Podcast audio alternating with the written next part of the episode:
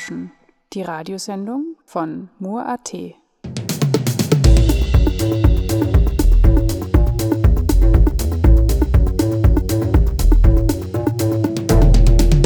Der Vereinigung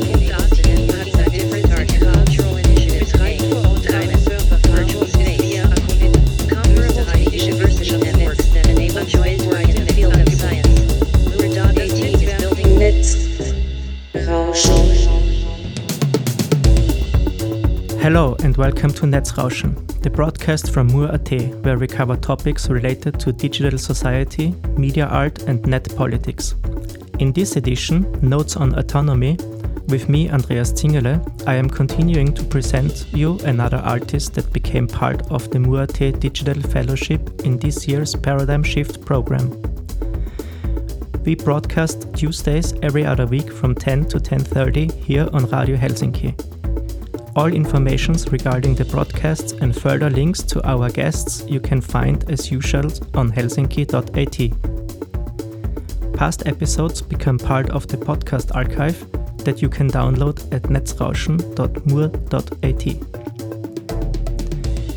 In last episode, I talked with Indian artist Buddhaditya Chattopadhyay, who raises concerns about an unfair social divide upheld in contemporary sound studies and media art history. Today, I continue to talk with Dina Karacic from Format C and Vedran Gligo from HackLab 01. The interview was pre recorded outside a studio setting, so I already apologize for the sound quality. Still, I hope you enjoy our program.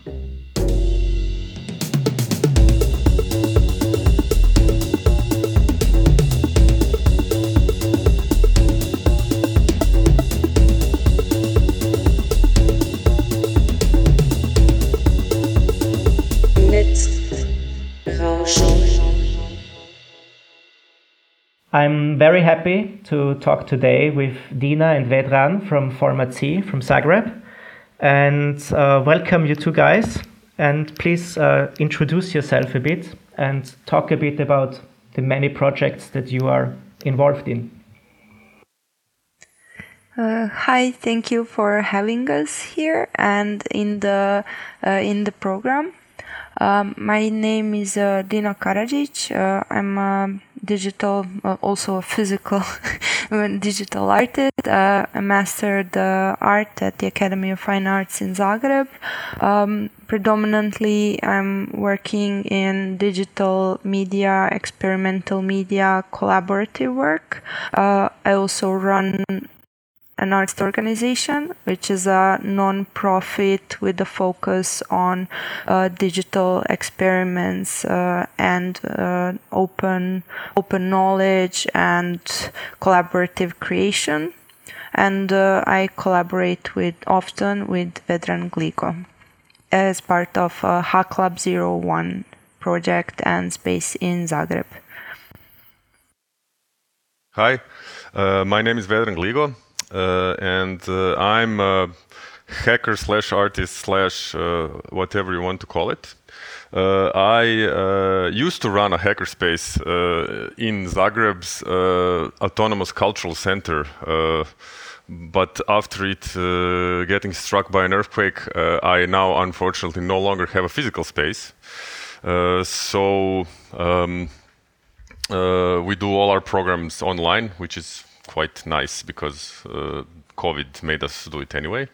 Uh, other than that, uh, I uh, work uh, with Format C uh, or with Dina, and together we do all the wonderful stuff that Dina talked about. So collaborative art and mostly digital art stuff. One of our main projects uh, is uh, the Fubar Glitch Art Festival uh, that uh, has been going on for six years now, I think. And yeah, that's it. Uh, that's me. We also do uh, we also do Pivilion, which is the project that you chose as part of this residency. Thanks, Vedran, for your brief introduction. And you already mentioned the Pivilion uh, project that you have been uh, working on over the last years. and you uh, proposed to continue working with the Pivilion, but also to create publication. And maybe we can talk a bit more about it, what you plan to do, and what is your status quo now.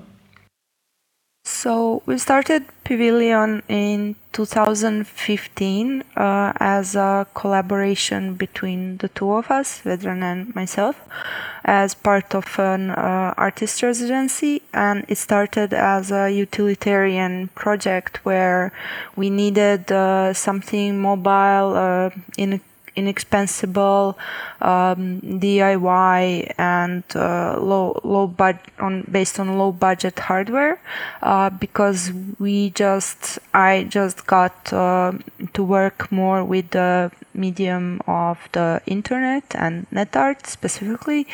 Uh, so we basically started this project uh, of having or or running uh, uh, small servers on Raspberry Pis and representing the work uh, ran on these servers via the darknet or the local net. Um, so after this first iteration, we had uh, multiple developments in the project.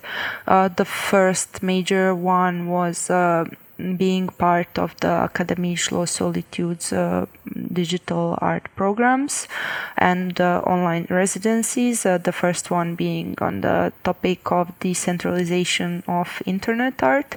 And since then, we're basically running Pivilion, and Vedran is reconfiguring it uh, uh, for every specific situation. So the project can be also be site specific depending on the occasion. Uh, and then uh, we are collaborating with different artists and people to create different situations and tests to what the project can support. So the main uh, idea of the project is to create uh, to create an open source darknet or local net web server and also a kind of to simplify uh, management of uh, galleries, web galleries, uh, to create or to support the creation of more autonomous and non-censored art situations. So maybe Vedran can tell a bit more about the tech and then we can uh, discuss about the upcoming stages. Uh, what we're also doing is like through uh, through uh, through Pivilion, which is very important. We're actually trying to force the the digital artists who uh, to to to understand to like better understand uh, understand the infrastructure uh, they're uh, they're working on. So like uh, if you get this low cost Raspberry Pi computer, uh, you can uh, very simply uh, like just by learning the basics of of some command line stuff in in Linux, you can install your own server, have your own software, which like very easily connects like connect you to uh, to a to a, a, local wireless network, and you can very easily make a gallery uh, from your work, uh, which doesn't need to be web-based. It's it can be like images or just videos uh, or stuff like that. So it's it's I mean, the main goal is is actually to to to to show artists uh, uh, what the infrastructure they're using every day is is really made of.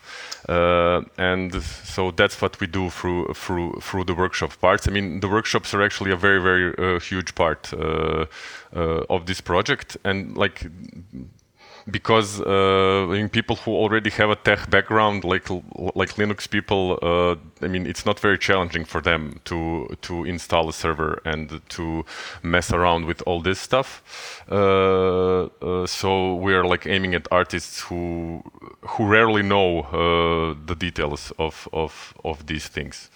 Uh, also uh, for uh, for the current uh, Mur.at uh, residency, uh, we're planning to make something of a dynamic publication, which would use a crawling system of some sort uh, to uh, to pull uh, data in uh, dynamically uh, from uh, several sources and make an artist book.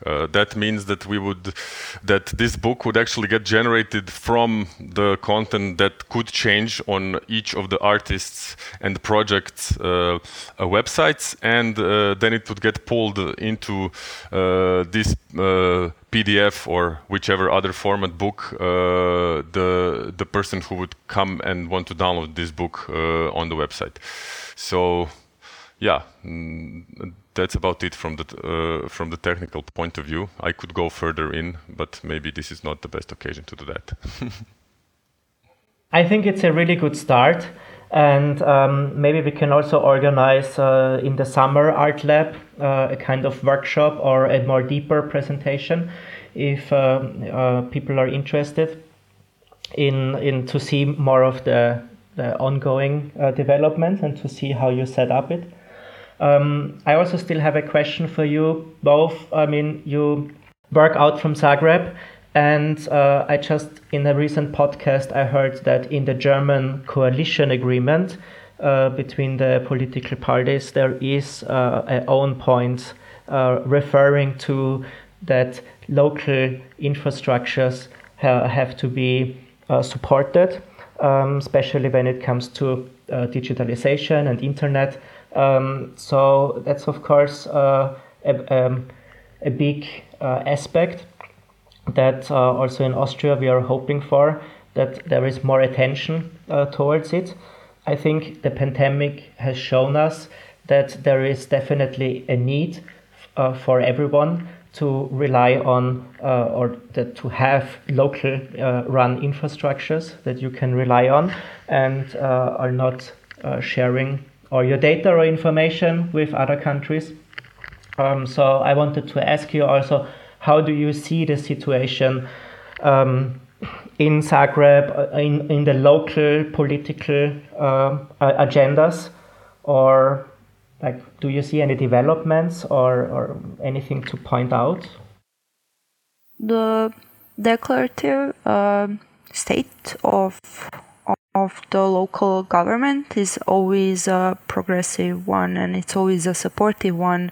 But i see and feel and experience that we are just in the formative stages. There is also uh, there is still some uh, misalignment and Mm, disagreements about what digitization actually means and how systems should work. Uh, there's a lot of work in Croatia to be done uh, to discuss and uh, to promote the ethos of open source and of Libre software, of uh, FLOSS software. Um, so there's still a lot of work to be done. Um, somehow these smaller and local infrastructure projects uh, are kind of traditionally in Croatia have been left uh, to the local initiatives to handle and to fund uh, via um, existing uh, funding uh, models or to be self-funded, which is kind of it's a bit tricky because uh, Croatia's GDP is not really uh, high. So investment, private investment or uh, individual investment in culture can't really be uh, high. There's also some work to be done there. So there is a lot of digitization being done right now, um, but I feel um, we are still having with Pivilion, we are still having to adapt to quote unquote uh, regular open calls, which are not specifically for infrastructure projects. And this is uh, also kind of accurate for the arts for the art world. Um, there's not a lot of uh, events uh, like the paradigm shifts, which are kind of open towards uh, discussing and um, developing and documenting uh, infrastructure projects. So we're I, I think I can speak for the both of us when I say we're quite excited to have an opportunity and support to uh, to create this publication uh, because it this publication will give us it will become a tool to further promote the value of open information. And as we would be generating this publication from uh, by crawling uh, open online info um, this will kind of communicate uh, really clearly that it's super important for projects to be open and to be available, to be accessible.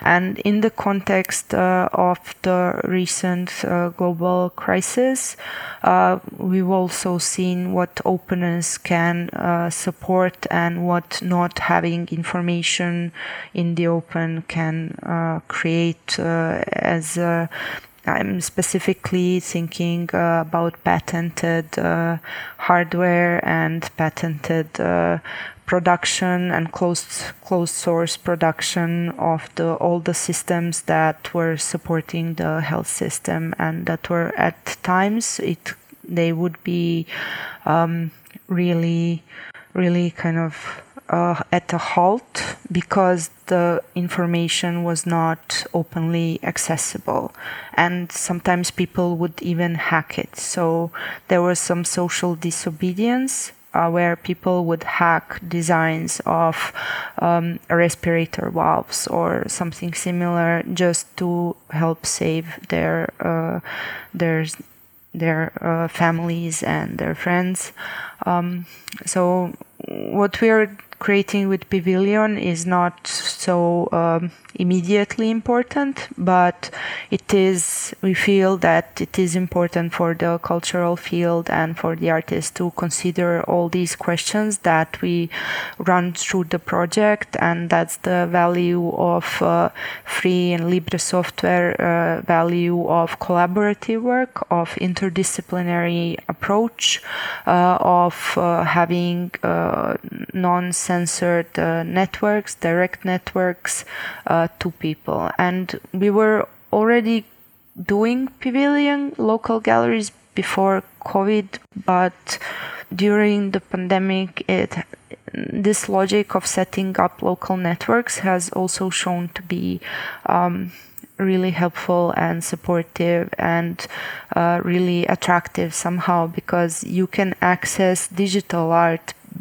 without being bombarded by hyper informations uh, from the commercial internet and just by being uh, in the immediate uh, immediate uh, location of the Pivilion server you could connect to the wi-fi and see some art in an unexpected place.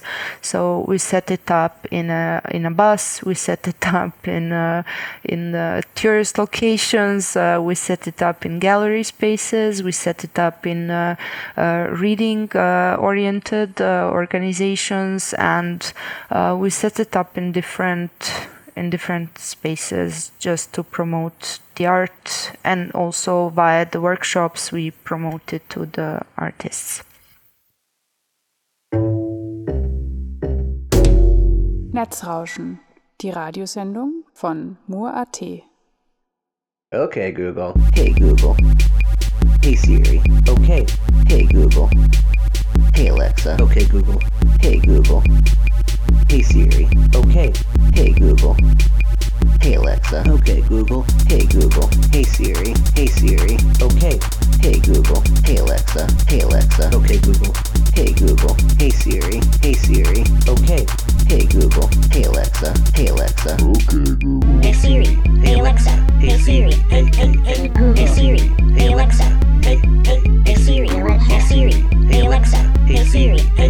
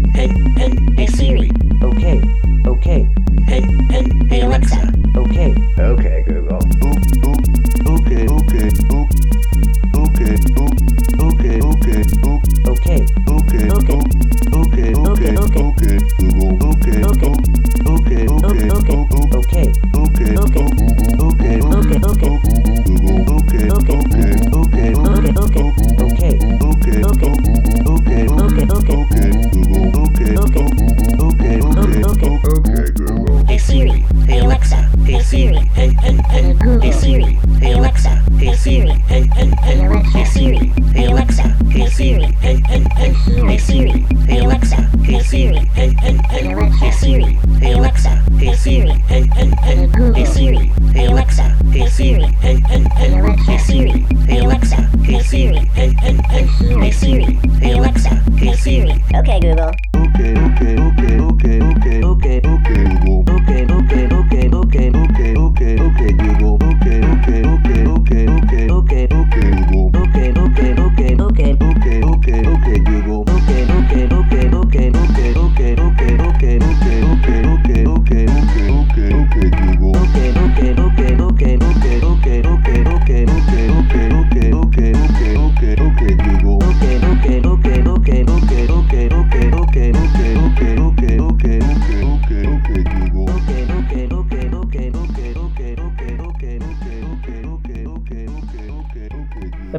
Publication is often um, edited and um, proofread, and there is a certain like agency to the person who is putting the information between the covers, so to say. Um, how do you how do you see yourself uh, as the editor of the publication, um, or since it is crawled and collected and maybe also changed uh, the text afterwards by the artist?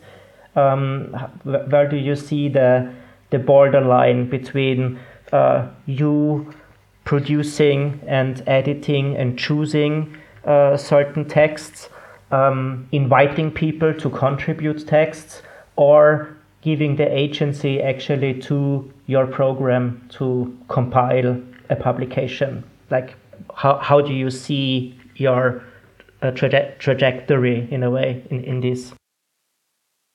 Um, I would say that for the first phase, we would kind of curate the uh, locations. So in this way, we are somehow the editors uh, who provide and invest their trust into the authors uh, of the projects that we want to represent. Um, and the publication would uh, be structured in a way that a person who doesn't really necessarily know anything about Pivilion or networks or similar projects could kind of follow up and uh, receive uh, an index that they could use to extend their knowledge. So we want to present uh, some uh, content where we have uh, the agency to kind of control the content and that's uh, the Pivilion uh, website uh, information and uh, our uh, event lists.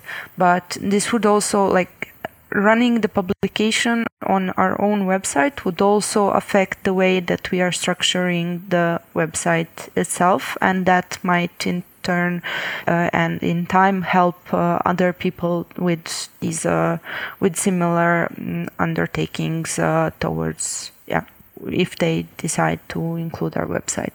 And um, we would include some uh, general information about networks and how to build networks and also links to some projects and their content.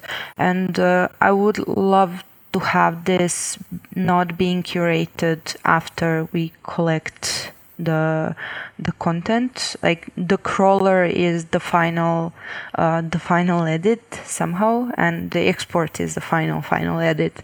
Um, so everything that uh, we uh, that we kind of uh, implement in in this art- artist book would be planned beforehand.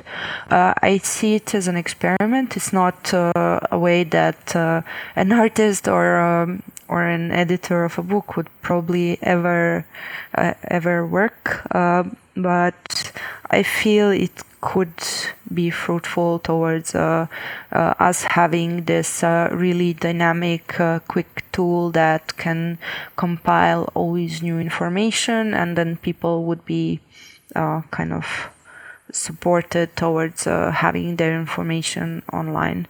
Uh, Vedran, would you disagree or agree? No, no. I, I mean, I uh, I agree. I wouldn't disagree. It's yeah, it's the same. We're we're on the same page. That uh, that must be why we're doing the project together.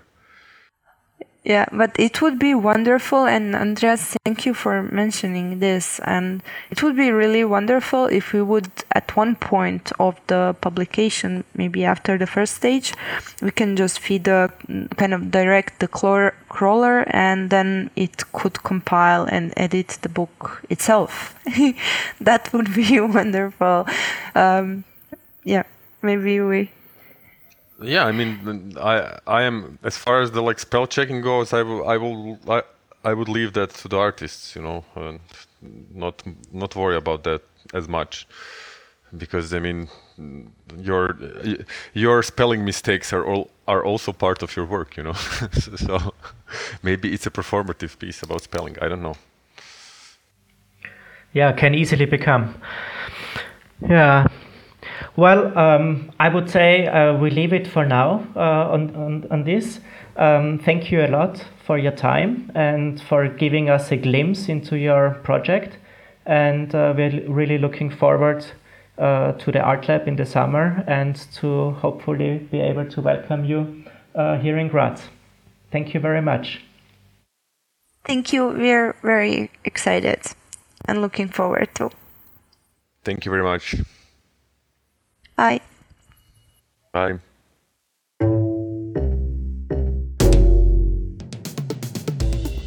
This was another episode of Netzrauschen, a broadcast by Mur.at on this year's program Paradigm Shift. Today I talked with Dina Karacic from Format C and Vedran Gligo from HackLab 01. All links you can find in the program information on helsinki.at. You can listen to past episodes of our program on netzrauschen.mur.at and in the Cultural Broadcast Archive at cba.fro.at.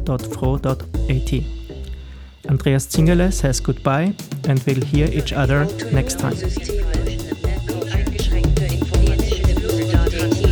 Digital participant